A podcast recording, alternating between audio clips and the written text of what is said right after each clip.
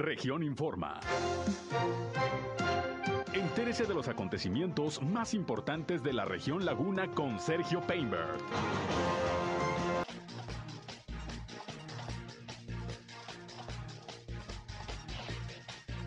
Se reportan 62 casos nuevos de COVID-19 en Coahuila.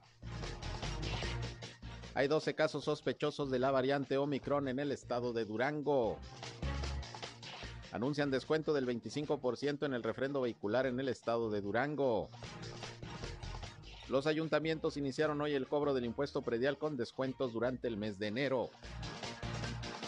El alcalde de Torreón, Román Alberto Cepeda, dará a conocer más nombramientos de su equipo de colaboradores en un rato más en un acto en el Centro de Convenciones de Torreón operando ya los albergues en Torreón ante las bajas temperaturas.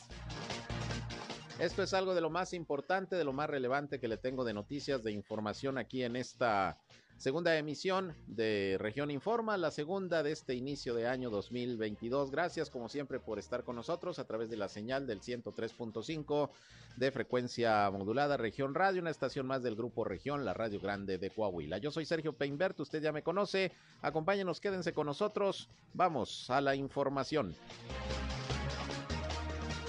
El clima.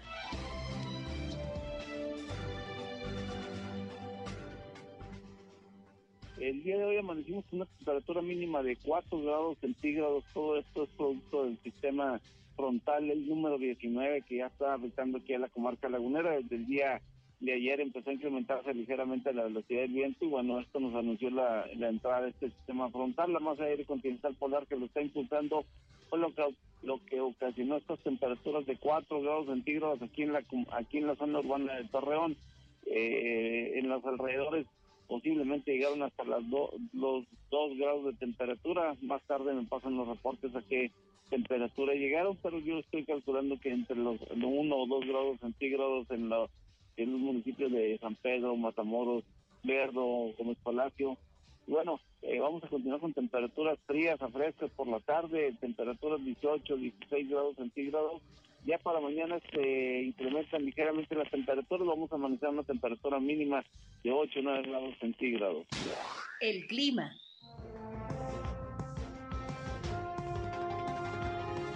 Bien, ahí el reporte de José Abad Calderón, previsor del tiempo de la Comisión Nacional del Agua, quien en este inicio de año nos está acompañando con su información todas las mañanas en nuestra primera emisión de cómo andamos en la cuestión climatológica. Bastante frío esta mañana, ya se fue recuperando la temperatura. Ahorita, de hecho, se siente calorcito, pero amanecimos a 2, 3 grados centígrados. Ya escucharon ustedes el reporte.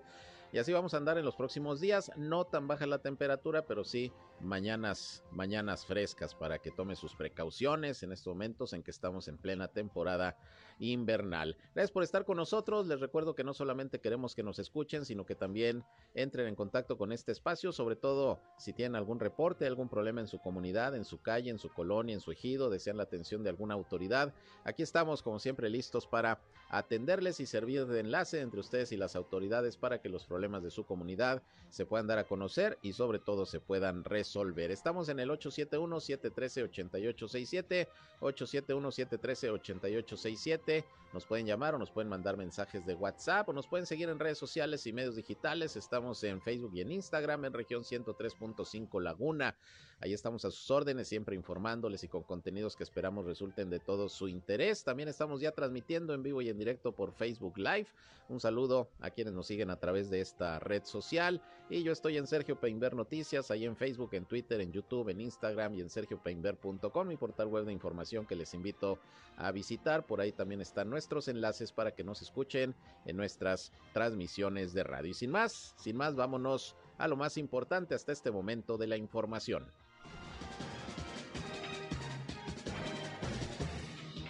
Bueno, ya estamos en la primera semana del año, el primer lunes, estamos arrancando con nuestros espacios informativos y bueno, pues es importante ver cómo transcurrió el fin de semana, sobre todo la noche del día 31, la madrugada del día primero.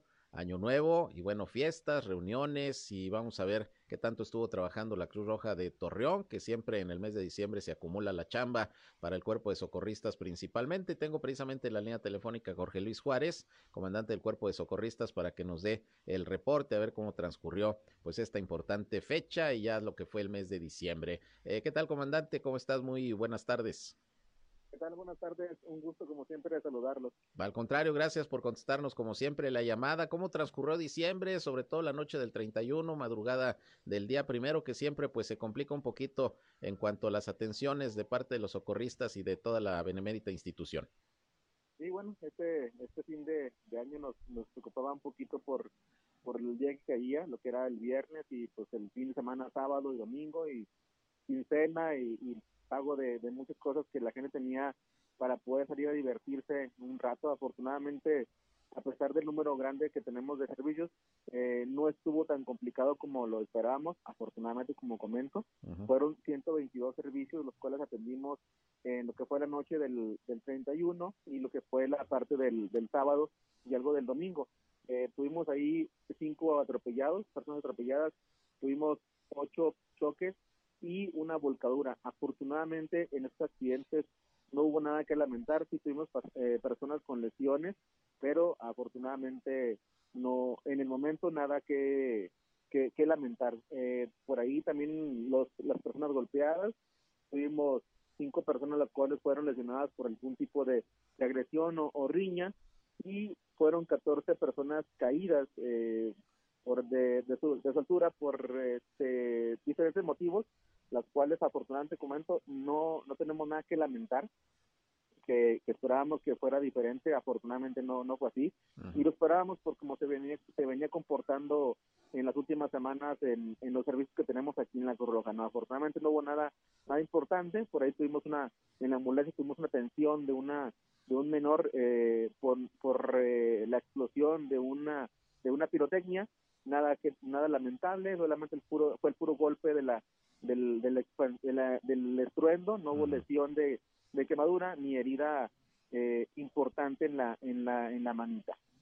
Qué bueno, afortunadamente pues un saldo menos complicado que en años anteriores. 122 eh, 22 atenciones son las que se dieron según este reporte en comparación con el año pasado o el antepasado, porque el año pasado pues todavía estaba buena parte del confinamiento por la pandemia, eh, pero ¿qué tanto bajó la, la cifra este año? No, no se mantuvo. Realmente, el año pasado, pues sí, no, no tuvimos un año triste con la, la pandemia. A nosotros como Cruz Roja, pues no tuvimos así un salidas importantes. De hecho, estuvo muy reducido el servicio porque la gente no se la pasó más en su casa. eh, a comparación del año anterior, eh, pues sí estamos más o menos en números de que, que, en, que en el hace dos años sin embargo, te digo, este año fue año año muy bueno y bueno, el fin de año bien para para nosotros como como Cruz Roja, ojalá y siempre sea siempre sea así, sea así cada semana estamos ahí con los dos cruzados de, de no salir tanto servicio. Eh, digo, lamentablemente el año este año lo, lo iniciamos por ahí febrero con algo importante en accidente vial. Esperemos que, que estos inicios de año también sean igual de tranquilos como lo que fue este operativo de, fin de año y pues la gente que salga a divertirse, que lo haga, que lo haga de, una forma correcta, que, puedan salir bien y llegar bien a, sus destinos, que, que sería su casa, ¿no? Claro, pues qué bueno, qué bueno que no hubo cuestiones que lamentar en términos de pérdidas de vidas humanas. Bueno, como siempre, pues son fechas de accidentes eh, viales y de otro tipo, pero qué bueno que que, no pasó a mayores y que la Cruz Roja, pues como siempre, ahí está. ¿Qué planes para el 2022, uh, comandante? ¿Cómo pinta el año para el cuerpo de socorristas sobre todo? Pues ya lo estamos empezando trabajando, ya tenemos nuestro plan de trabajo hecho para, para nosotros, empezamos con capacitaciones con el nuevo personal, seguir con los protocolos de, de lo que es la, la sana distancia, eh, con los muchachos que vienen a servicio. Afortunadamente ya te comento, ya nos, nos vacunaron con la tercera dosis de refuerzo para la gente que está en la ambulancia, es algo muy bueno en la protección de, de ellos porque pues lamentablemente en ocasiones no, no sabemos si, si la persona tiene, tiene COVID o no, pero ya estamos ahí. Obviamente que tenemos que seguir todo lo que conlleva no solamente la vacuna, sino todo el protocolo diferente, pero empezamos con lo que son las con buenas noticias, con hoy nos vacunaron, eh, viene capacitación importante para nosotros, que es algo que no, que no dejamos no dejamos caer. Esperemos que, que este año que venga pues nos traigan más ambulancias, el, el objetivo, unidades nuevas para para el cuerpo de socorro, ya que es muy importante tener siempre el, lo que es el, los vehículos al 100%, equipo también ahí, ahí hay planes de, de, renovación, entonces sí, esperemos que nos vaya muy bien eh, con la gente, invitarlos a, que se unan a la Cruz Roja. Eh, por ahí, por el mes de marzo, iniciamos un curso. Ya pueden empezar a preguntar sobre fechas y todo lo que conlleva el curso de técnico en urgencias médicas, porque siempre es importante que, haya gente que, que, le, que le quiera estar en la Cruz Roja y sobre todo que, que pues eh, ayude a los demás, ¿no? Que es algo muy importante para nosotros que siempre tengamos el personal idóneo y sobre todo que, que esté bien preparado para cualquier tipo de situación de emergencia. Muy bien, pues vamos a estar muy pendientes y como siempre el llamado a toda la sociedad para que apoye en la medida de lo posible con las colectas, con otro tipo de, de ayudas a la Cruz Roja, porque siempre, siempre es necesario y no sabemos también cuándo la podemos necesitar y ahí siempre está presente. Pues muchas gracias, comandante, por el reporte y vamos a seguir atentos al trabajo de la benemérita institución. Claro que sí, con mucho gusto y estamos aquí a la orden. Gracias, gracias. Muy buenas tardes y feliz año, comandante.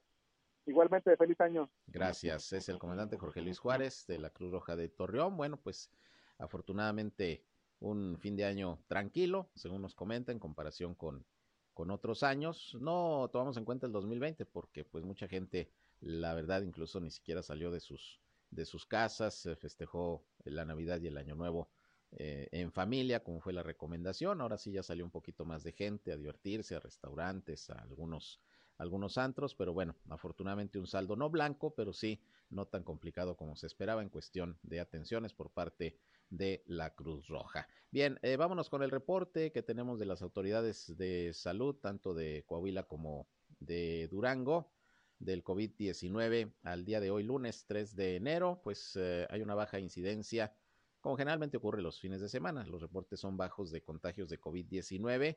Hoy la Secretaría de Salud reporta 62 nuevos contagios, incluyendo cuatro defunciones, que déjeme decirle que según la Secretaría de Salud Federal estamos prácticamente en todo el país en semáforo verde. Vamos a ver qué pasa en los próximos días, por lo menos en los primeros 15 días de enero, que es el plazo que se están dando las autoridades para valorar qué tantos contagios hubo precisamente durante diciembre con motivo de las fiestas de Navidad y de fin de año, posadas, pachangas y todo lo que todo lo que hubo, la movilidad social, las eh, visitas a los malls, a los centros comerciales, todo esto pudo haber motivado eh, de alguna manera contagios y bueno, en estos primeros 15 días del año se va a estar valorando. Por lo pronto, 62 nuevos casos reporta Coahuila al día de hoy, además de cuatro defunciones que ocurrieron en Monclova, una y tres en frontera, ya en la región centro del estado. De los nuevos casos, Torreón aparece en primer lugar con 20 contagios más.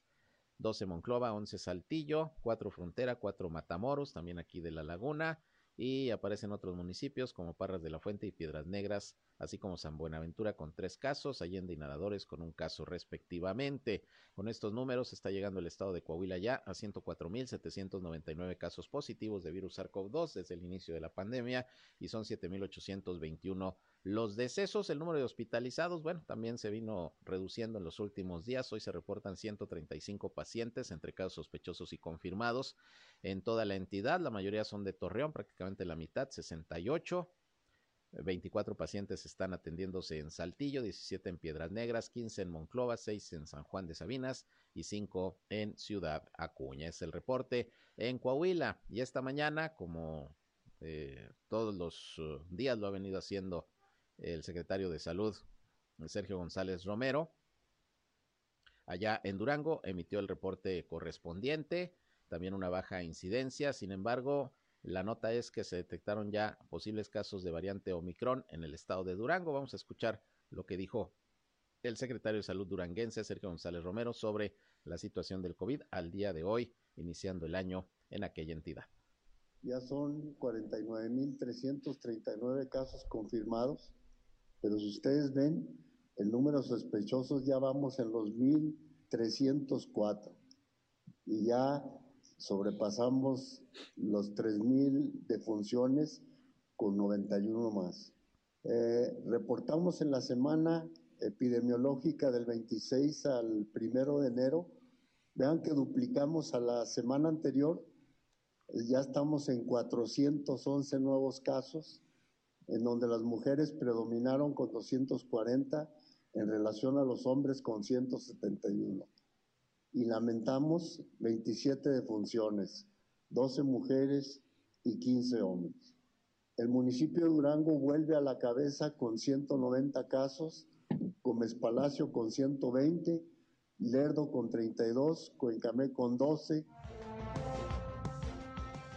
Bien, pues ahí está el reporte del secretario de Salud de Durango, Sergio González Romero. Y como le decía, bueno, parte de la nota en este reporte que dio el funcionario es que pues eh, cerca de 12 casos están como sospechosos de la nueva variante Omicron del COVID-19 allá en el estado de Durango, es lo que ha detectado la Secretaría de Salud y se encuentra en espera por lo pronto de los resultados por parte del Instituto de Diagnóstico y Referencia Epidemiológicos, el llamado INDRE.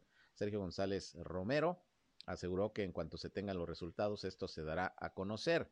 Explicó que la variante Omicron es mucho más contagiosa y eso hace difícil el control y que la población pues está a expensas de que se pueda venir otra ola grave de casos. Ya escuchamos que han venido aumentando en los últimos días allá en Durango. Todavía no hay pues una alerta complicada considerando que si bien hay más contagios, también el número de hospitalización pues ha bajado, se ha mantenido a la baja.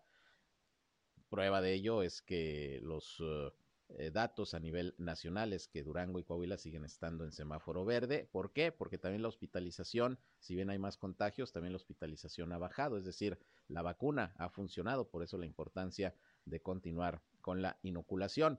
Pero bueno, dice el secretario de Salud que el objetivo pues es eh, evitar que se vayan a saturar los servicios de salud, por lo que se hace el llamado a la población a seguirse, a seguirse cuidando y bueno, vamos a quedar en espera de que se eh, confirmen o no estos 12 casos sospechosos por lo pronto de la variante, eh, la variante Omicron del COVID-19. Y hay que cuidarse sobre todo más en estos momentos en que estamos eh, teniendo bajas temperaturas, sobre todo por las mañanas. Hoy fue pues el día más frío que hemos tenido en lo que fue el otoño y lo que va del invierno, según nos dijo José Abad Calderón, ya lo escuchamos hace un rato al previsor del tiempo de la Comisión Nacional del Agua.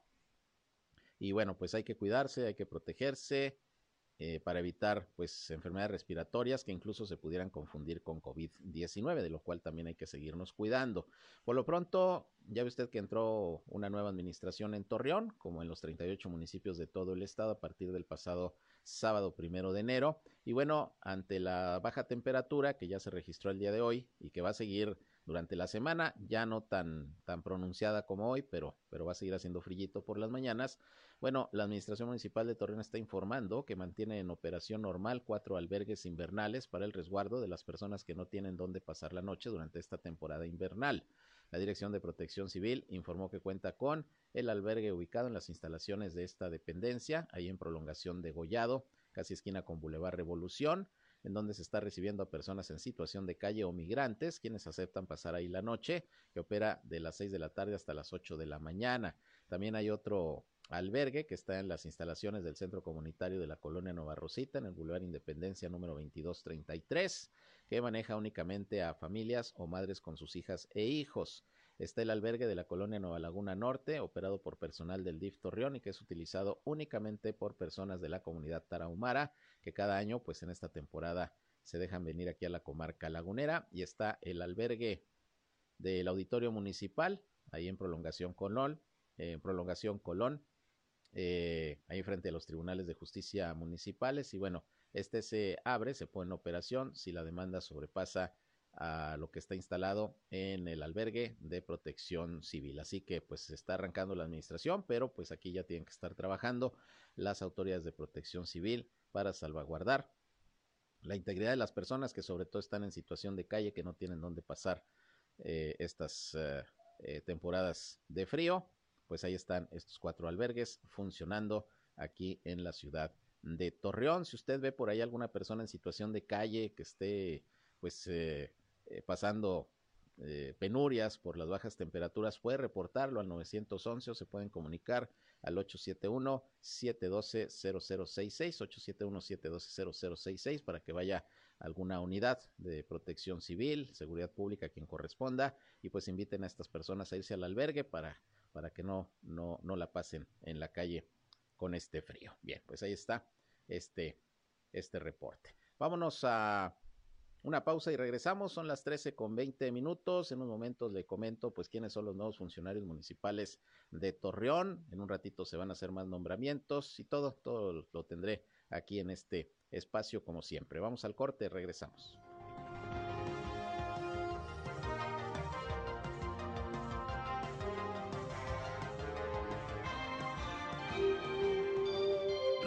103.5 Región Informa. Ya volvemos. Al aire, región 103.5. Continuamos en región Informa.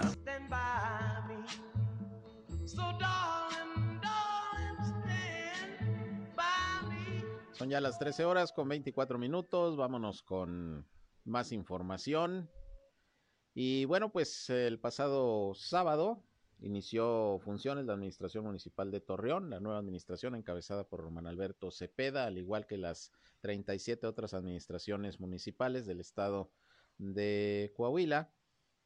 Y bueno, hubo varias actividades el fin de semana. Por un lado fue la toma de protesta ahí en el Teatro eh, Nazas, con la presencia del gobernador de Coahuila, Miguel Ángel Riquelme Solís. Luego hubo una sesión de cabildo donde se tomó protesta ya algunos funcionarios que por ley tienen que ser aprobados y se les debe tomar protesta por parte del republicano ayuntamiento. Y el día de ayer hubo en la Plaza Mayor pues otra actividad de el tema de seguridad, se entregaron patrullas, reconocimientos a elementos de, del cuerpo policiaco con motivo del Día del Policía. Ahí anunció, como se los informé desde esta mañana, el gobernador Miguel Ángel Riquelme, que va a regresar el eh, grupo de reacción de seguridad pública a instancias de la policía municipal. Así estaba trabajando, pero cuando llegó el gobierno anterior, encabezado por el panista Jorge Cermeño Infante, no quiso eh, pues mantener, eh, pues digamos, eh, bajo la tutela de la Dirección de Seguridad Pública Municipal a este grupo de reacción, lo retomó el Estado, pero ahora pues va a regresar este grupo de 100 elementos de élite que principalmente están para prevenir eh, delitos de alto impacto, va a regresar a la tutela, a la coordinación de la Dirección de Seguridad Pública Municipal. Ya fue un acuerdo entre el gobierno del estado y el alcalde de la ciudad de Torreón, Román Alberto Cepeda. Eh, y bueno, eso es lo que se anunció el día de ayer. En un ratito más se les va a tomar protesta a funcionarios públicos municipales que serán cargo de varias áreas de la administración municipal. Ya se dieron algunos nombramientos, como le decía, algunos fueron ya ratificados, aprobados y ratificados por el Cabildo. Se les tomó la protesta el mismo sábado. Y bueno, voy a mencionar algunos de los nombres de los nuevos funcionarios para que usted los vaya identificando a reserva de los que se vayan a dar a conocer el día de hoy, que además se les va a tomar la protesta en un acto que ya va a empezar en un ratito a la 1.30 ahí en el Centro de Convenciones de Torreón. Les vamos a tener toda la información. Por lo pronto ya están en sus cargos Natalia Fernández como secretaria del ayuntamiento, Oscar Gerardo Luján Fernández como tesorero municipal, César Antonio Paredes, eh, Perales Esparza es el nuevo director de seguridad pública, Roberto Medrano Rocha es el nuevo contralor municipal. También eh, estarán trabajando Gustavo Muñoz López como director de desarrollo institucional, Susana, eh, Susana de la Garza, directora de medio ambiente, que ya le habíamos adelantado este nombramiento porque fue la que recibió precisamente la oficina hace algunos días. Luis Morales, también, él va a la Dirección de Tránsito y Vialidad, se desempeñaba como coordinador de control de padrones de la Secretaría de Finanzas del Gobierno del Estado, con todo esto de los operativos cero tolerancia por el COVID. Ahí estaba trabajando Luis Morales, ahora es el nuevo director de tránsito. Francisco José Torres Suárez es el nuevo director de ordenamiento territorial y urbanismo. Como directora de desarrollo económico fue nombrada Kena Yáñez Martínez, así como Héctor Iván Estrada Vaca en desarrollo social. El nuevo director de obras públicas es Juan Adolfo Bomber Traff, ya conocido dentro del ambiente político, fue presidente del Fideicomiso y del Consejo de Seguridad Pública. Y bueno, tengo entendido que, empresarialmente se dedica a la construcción, es el nuevo titular de obras públicas. En salud municipal eh, se nombra a Jorge Mario Galván Cermeño, Fernando Ariel Martínez Mendoza como secretario particular y encargado del despacho del alcalde. El nuevo director de servicios públicos es Fernando Villarreal Cuellar y Víctor Manuel Navarro Arratia es el director administrativo. También se nombró como subsecretario de Asuntos Jurídicos a Eder Jesús Farías Cedillo. ¿Quiénes más se integran a la administración? Pues un político ya conocido de hace muchos años, Sigfrido Macías, es el nuevo director de pensiones. Roberto Escalante González va al Sistema Integral de Mantenimiento Vial y Antonio Edmundo Méndez Vigatá, como ya también se había adelantado, va como director del Instituto Municipal de Cultura, que bueno, era dirección en la pasada administración, así terminó como dirección, me imagino que lo van a elevar nuevamente a instituto. Y si Cepeda, también ya conocida, exregidora, eh, va como directora del Instituto Municipal de la Mujer. Al frente del, dicto, del DIF Torreón como director estará Carlos Alberto Augusto Rodríguez. Regresa a la dirección del Instituto Municipal del Deporte Héctor Gaitán MacGregor. Él fue quien ocupó este cargo durante la administración de Miguel Ángel Riquelme como presidente municipal y Marta Esther Rodríguez Romero será la presidenta del Tribunal de Justicia Municipal. Ella se desempeñaba como la directora del Centro de Justicia para la Mujer. Así que son los nombramientos hasta este momento. Vamos a ver cuáles más se dan a conocer el día de hoy y bueno, se les tomará la protesta a todos ellos por parte del alcalde para que comiencen, para que comiencen a trabajar para que ya se integren a sus funciones en sus diferentes áreas en esta nueva administración municipal de Torreón. Bien, en otras cosas y hablando de administraciones municipales, pues ya arrancó el cobro del impuesto predial, como siempre a principios de año, las cajas de las tesorerías municipales están ya listas y dispuestas para comenzar a cobrar, pues este que es el principal ingreso propio que tienen los municipios, que es el predial. En el caso de Torreón y de Gómez Palacio, en enero es un 20% de descuento, en Lerdo es del 15%, es un poquito menos generalmente de descuento allá en el municipio de Lerdo, pero bueno, durante los primeros tres meses, enero, febrero y marzo, hay descuentos en el pago del impuesto predial para que puedan comenzar a ir a cubrir sus contribuciones. Ya están trabajando, repito, desde hoy las cajas en las tesorerías municipales, ya que hoy se reintegran a sus labores, pues todos los integrantes del personal de las administraciones públicas municipales y estatales luego del periodo vacacional de diciembre. Esto en cuanto al impuesto predial, pero esta mañana resulta que el gobernador de Durango, José Rosas Aispuro, hizo un anuncio también respecto al cobro del refrendo vehicular y dijo que se va a otorgar por primera vez un descuento del 25% en el pago del refrendo vehicular 2022 y anteriores, pues esto en apoyo a la economía familiar, según lo que dijo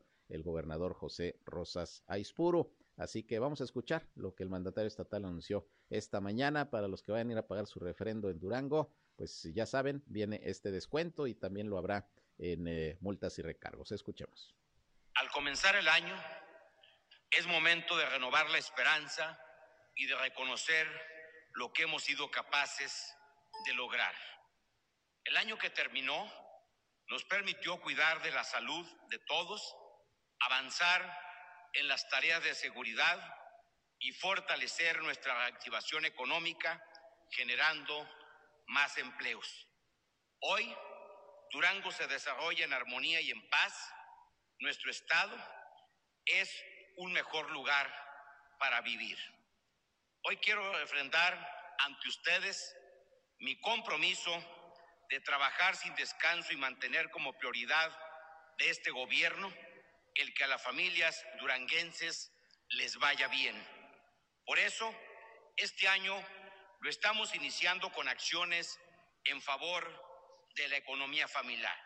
En apoyo a tu gasto, hoy quiero anunciarles que por primera vez se aplicará un descuento del 25% en el pago del refrendo vehicular del 2022 y años anteriores.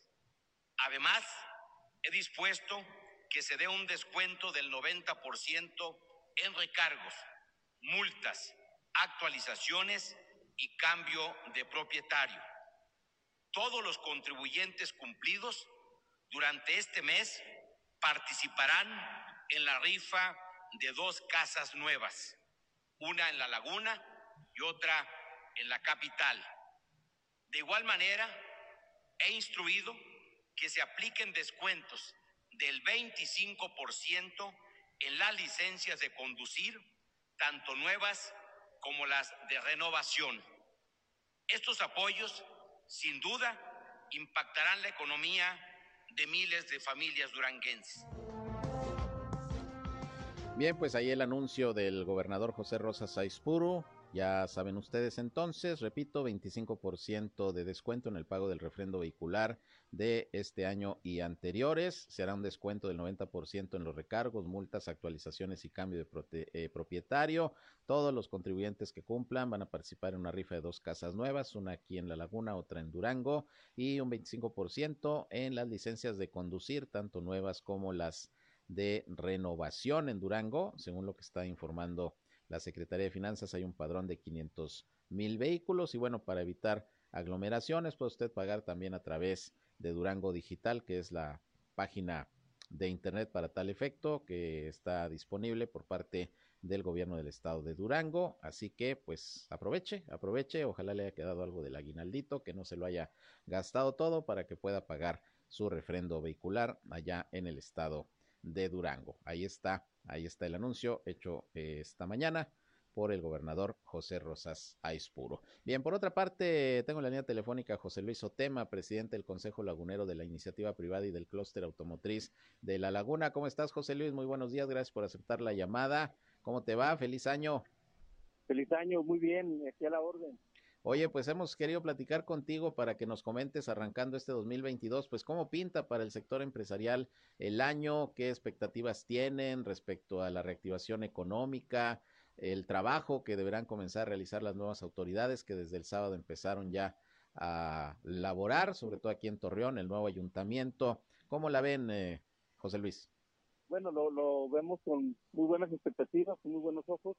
Eh, la administración de, del alcalde como Alberto Cepeda, ya que pues creo que pues, creemos que van a hacer muy buena mancuerna entre el gobernador y, el presidente municipal de, Torreón, ¿no? Yo creo que hay muchas expectativas, estamos esperando para ir los demás nombramientos de los directores, creo que lo están tomando eh, con calma para elegir al mejor perfil y, y yo creo que eso es bueno, ¿no? En el caso del área de desarrollo económico, pues fue designada una mujer Hace unos momentos daba yo el, nombre de quien estará a cargo de esta importante dependencia, porque es la encargada, pues, precisamente de la promoción económica, en este caso de la de la ciudad. ¿Qué les pareció ese nombramiento? Que me imagino, bueno, ya tienen ustedes conocimiento, no sé si conozcan a la funcionaria. Eh, ¿Qué opinión les merece? Bueno, te, comento que no sé quién, quién, a quién se haya nombrado, este, eh, tendré que saber quién sería. Muy bien, de los otros nombramientos, ahorita te digo el nombre completo de ella. De los otros nombramientos, tránsito y vialidad, seguridad pública, que son las, las eh, áreas claves, ¿no? Tesorería municipal. ¿Cómo ven la conformación del equipo hasta el momento?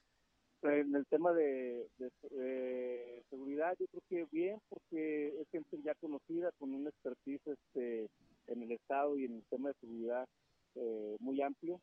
Eh, en el tema de la seguridad, este, también este, yo creo que hay que hay, que darle voto de confianza como como comentó el, alcalde la confianza la tienen cada quien tendrá que desempeñarse mejor lo mejor su cargo no para seguir conservando. Kena Yáñez Martínez se llama la nueva directora de desarrollo económico. No pues la desconozco cuáles sean sus perfiles sus credenciales pero esperemos que se haya escogido con, con bueno con un buen perfil no más que nada eh, yo recuerdo. Yo creo, que hacer con ella es lo, importante. Claro, yo recuerdo que en reuniones previas con Román Alberto Cepeda como eh, candidato y luego como alcalde electo, el sector empresarial, sobre todo el CLIP, pues eh, hablaba de presentarle algunas propuestas, algunos perfiles para algunas áreas como esta de desarrollo económico. Ah, como han estado viendo los nombramientos, ¿les hicieron caso, José Luis? Bueno, se, lógicamente se presentaron algunas propuestas, este, al, final el, alcalde es el que tiene la última palabra, él, él y su equipo, este, te comento, yo creo que al final de cuentas este, ponemos sobre la mesa las propuestas y, hay que darle el voto de confianza a, la nueva administración, yo creo que eh, estaremos muy atentos del desempeño de cada uno de los directores y, y si hay alguna falla lo haremos saber, ¿no? Muy bien, pues eh, vamos a estar pendientes. Ahora ya en el terreno de expectativas económicas, pinta mejor el 2022. ¿Qué esperan para la laguna en términos precisamente de promoción económica, desarrollo, generación de empleo? Bueno, de, momento sabemos que se van a, anunciar unas inversiones que en este mes, eh, lo cual que es generación de empleo de, de 3.000 a 5.000 empleos, eso es importante para la laguna, y, y, y que han, han, han, estado visitando eh, personal de diferentes empresas en la, la región, ¿no? haciendo un scouting y creemos que también por ahí van a realizar nuevos proyectos en los próximos meses y eso a, un buen, un buen tema de desarrollo económico que como, como he comentado siempre hay mucho por hacer tanto en el tema de seguridad como como en el tema de, de inversiones, ¿no? Yo creo que hacer equipo y hacerse trabajar en, conjunto con el gobierno del estado y la iniciativa privada y el municipio sería lo más importante. Muy bien, pues eh, ojalá, ojalá y sea un mejor año, José Luis en todos los eh, terrenos, sobre todo en el ámbito empresarial, de promoción económica, de instalación de nuevas empresas, porque como lo comenta, sí hay varios proyectos eh, que están en puerta de confirmarse, sobre todo para la comarca lagunera, que siga generando el empleo. Y bueno, pues en este año seguiremos al pendiente de la actividad del Consejo Lagunero de la iniciativa privada, a ver cómo se van dando las cosas, ¿no? Claro, gracias. José Luis, pues gracias, feliz año y seguimos pendientes. A la orden, feliz año a todos. Gracias, igualmente. José Luis Otema, presidente del Consejo Lagunero de la Iniciativa Privada, pues dicen desconocer quién eh, es la, la nueva encargada del el área de desarrollo económico del municipio, Kena Yáñez, eh, tampoco la, la, conozco, pero bueno, pues eh, lo importante es que eh, cuente con, con, las cartas credenciales, pues para hacerse eh, de un área muy importante, sobre todo para el sector empresarial que es el de desarrollo económico. Ya iremos programando entrevistas con todos y cada uno de los funcionarios públicos nuevos y no solamente de la administración de Torreón, sino de las demás administraciones que arrancaron en Coahuila el pasado, el pasado primero de, de enero. Bien, y fíjese que estaba buscando a Flor Rentería, la titular de servicios educativos aquí en la Laguna de Coahuila, para que nos informara cómo arrancó pues eh, el reinicio de las clases que en el caso de Coahuila iba a ser eh, de manera virtual.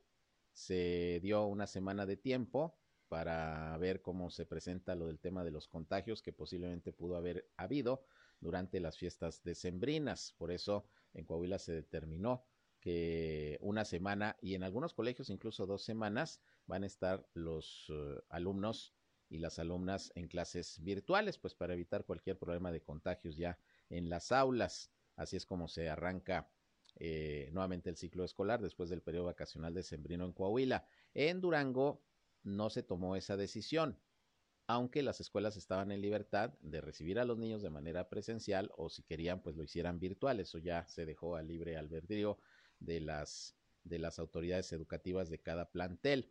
Y bueno, Cuitlao Valdés, quien es el eh, subsecretario de Educación Pública en la Laguna de Durango, reportó hoy una asistencia de un 50% en las instituciones de educación básica que iniciaron este 2022 las clases nuevamente de manera presencial. Pero esto fue sobre todo por las bajas temperaturas. Andábamos por la mañana a 2, 3 grados centígrados. Muchos papás prefirieron no llevar a sus hijos. Este lunes pues ha sido uno de los más fríos de la temporada. Yo diría que el más frío, según lo que nos comentaba José Abad Calderón esta mañana, el previsor del tiempo.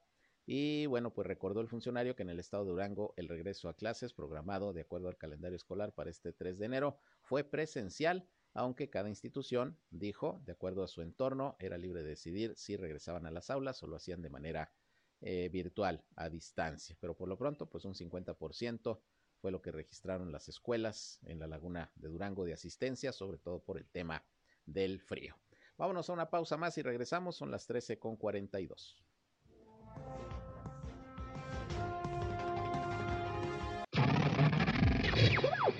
Somos Región Radio 103.5.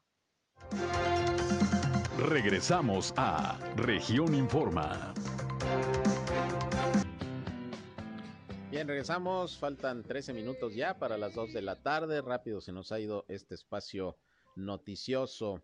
Y bueno, fíjese que en días pasados, como se lo informamos, pues hubo complicaciones por parte de la Universidad Autónoma de Coahuila para pagar la última catorcena a los eh, empleados de la máxima casa de estudios del estado. Si usted recuerda, incluso un, un, una manifestación eh, por parte de, trabajadores de la universidad que estaban pues eh, sorprendidos en principio porque no se les había pagado la última catorcena y pues les dijeron que, que hasta la última semana del año se iba a pagar. Finalmente así ocurrió.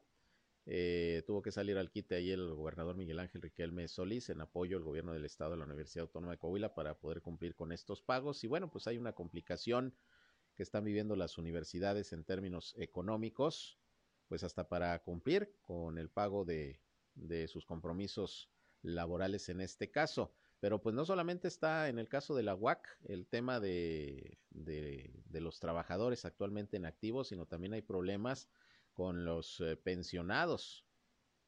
Se refirió a esto precisamente el rector Salvador Hernández Vélez, quien dijo que, bueno, por lo menos van a transcurrir 25 años con eh, problemas para los pagos de los pensionados por parte de la universidad, por lo que dijo, urgen nuevos esquemas de financiamiento para estas instituciones de educación superior en el país. Complicada la situación de las universidades, también les han quitado presupuesto a nivel eh, federal y traen estos problemas, problemas económicos financieros que pocas veces se habían visto, como el hecho de que no les pagaran a los trabajadores universitarios una, una catorcena, que no se la pagaran a tiempo, finalmente ya, ya la liquidaron, pero pues vaya que esto generó preocupación entre, entre los trabajadores de la Universidad Autónoma de Coahuila. Vamos a escuchar lo que comentó el rector Salvador Hernández Vélez precisamente sobre este, sobre este tema. Pero eso no resuelve el problema estructural. El problema estructural va a seguir pendiente los siguientes 25 años. Por eso es importantísimo el debate y el planteamiento y el acuerdo que tuvimos con los diputados federales de sentarnos a discutir a partir de enero o febrero un nuevo esquema de financiamiento para las universidades públicas del país. Ese es un acuerdo que ya tuvimos con los diputados federales. Ahora que todas las universidades del país en diciembre asistimos a entregar nuestros, nuestros estados financieros. Exactamente, ellos nos piden año con año entregamos nuestros estados financieros. Y en esa reunión, uno de los planteamientos que hicimos, pues, todos los rectores que tuvimos la oportunidad de hablar, es que teníamos el problema de las pensiones, que es un problema estructural. ¿Habrá recortes, nosotros para poder resolver el problema de nosotros y aquí enfrentarlo también, sí necesitamos revisar muy bien la nómina de nosotros. Y si eso implica que haya recortes, vamos a tener que hacerlo, porque, porque si no vemos que esa partida, esa partida, ustedes veanla, desde, desde el presupuesto del 19, del 20, del 21, esa partida ya la dejaron en ceros. Y si ustedes lo, lo buscan en, el 17 para el presupuesto del 18, verán que es una partida que tuvo casi 2.500 millones de pesos, que es de donde a nosotros nos tocaban más o menos unos 300 millones de pesos. Hasta, el día de hoy todo está pagado a los trabajadores, sus sueldos, sus salarios sus prestaciones. El, el gobierno del Estado, como les dije, en los tres años anteriores entró con el 65 bueno, pues eh, pagado todo al final del año, pero sí dice el rector, la situación económica es complicada, sobre todo con el tema del pago de las eh, pensiones. Y pues la falta de apoyo federal y el anuncio de que muy probablemente se tenga que proceder al recorte de personal en la máxima casa de estudios del estado si las finanzas pues no no mejoran para poder cumplir en tiempo y forma con todos los compromisos laborales más todo lo que requiere la universidad para continuar mm, trabajando y participando en el proceso de enseñanza-aprendizaje de la juventud coahuilense. Así las cosas, difíciles tiempos para la universidad en el terreno económico. Como difíciles son los tiempos que están viviendo los gobiernos estatales, los municipales, sobre todo, como lo han dicho, por la falta de apoyo eh, federal. En fin, vamos a estar, vamos a estar pendientes. Por otra parte, pues eh, hablando de la cuestión de los pagos de las contribuciones, eh, déjeme le comento que la Administración Fiscal General de Coahuila eh, tiene un nuevo sistema de entrega de valores, haciéndolo un trámite más rápido, es decir, las placas que hay que cambiarlas ya este año en Coahuila van a durar tres años, va a ser su vigencia de las, de las láminas que se, se van a adquirir en este 2022. El administrador fiscal de Coahuila, Javier Díaz González, comentó sobre el nuevo sistema de entrega de valores, captura, activa y recoge, diseñado para realizar una entrega más eficiente y continuar con las medidas necesarias para la prevención del COVID-19, agilizando así el trámite y ahorrando tiempo a los contribuyentes. Explicó que es un sistema muy fácil de utilizar. Hay que entrar nada más a la página www.pagafacil.gov.mx, que es donde se pagan los impuestos a través de Internet en el estado. Se selecciona el botón de CAR así es como se le denomina a este sistema captura activa y recoge, CAR, Eh, se captura ahí el correo electrónico, el teléfono del contacto y el número de estado de cuenta que se pagó. En el siguiente paso, en el de activa, ahí en el mapa se deberá de posicionar el cursor en la ubicación de preferencia y se mostrarán los módulos más cercanos que se deberán de seleccionar, así como el día y la hora para ir a recoger las placas. Después de la activación se va a emitir un formato con un código QR que se va a enviar al email, al email que se, que se proporciona al momento de hacer el trámite. Se deberá guardar para presentarlo con una identificación oficial vigente y las láminas anteriores en la hora y en el módulo que se eligió. Y bueno, pues ya se acude para que rápidamente le entreguen sus placas y ahorre, pues como sucedía en otras ocasiones, eh, muchas filas, mucho tiempo. Bueno, pues ahora a través de internet se pueden hacer estos pagos y a través de este sistema CAR, pues rápido puede usted sacar eh, la fecha, la hora y el lugar, el módulo donde va a poder ir a recoger sus placas. Eso es lo que está informando eh, la administración fiscal del gobierno del estado de Coahuila para que pues también se ponga eh, buzo porque hay que renovar las placas este año en la entidad. Así que pues ahí está una facilidad más para que no, no tenga tantos problemas para hacer para hacer estos trámites. Bien, pues con esto prácticamente nos vamos. Estamos llegando al final de este espacio de noticias. Yo les agradezco mucho el favor de su atención, como siempre. Recuerden que a las 19 horas estamos nuevamente con ustedes en nuestra tercera emisión de Región Informa, ya con el resumen del día, con lo más importante de lo que ha acontecido todavía en lo que resta de esta tarde en la comarca lagunera en Coahuila y Durango. Aquí por el 103.5 de frecuencia modulada Región Radio, una estación más del grupo Región, la Radio Grande de Coahuila. Estamos en nuestro primer día pues laboral prácticamente de, de, este, de este año le deseamos que este 2022 sea de, de, muchos beneficios, de éxitos y sobre todo de salud, que es lo que más necesitamos en estos momentos todavía de pandemia, aquí precisamente en la comarca lagunera. Así que a las 19 horas nos escuchamos nuevamente y sigan con nosotros aquí en región Radio, una estación más del grupo Región, la Radio Grande de Coahuila. Enseguida mi compañero Reyham con mucha música para que la sigan pasando de lo mejor. Y si van a comer, pues muy buen provecho. Yo soy Sergio Peinbert, usted ya me conoce.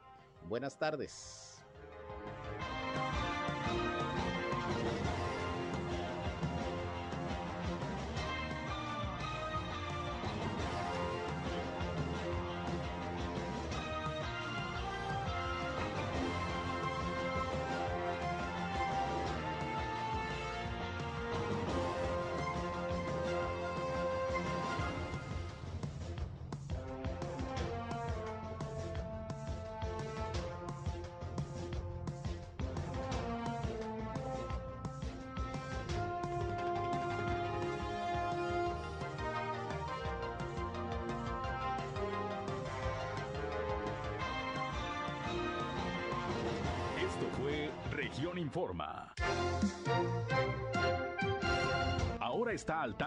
Los acontecimientos más relevantes. Lo esperamos en la próxima emisión.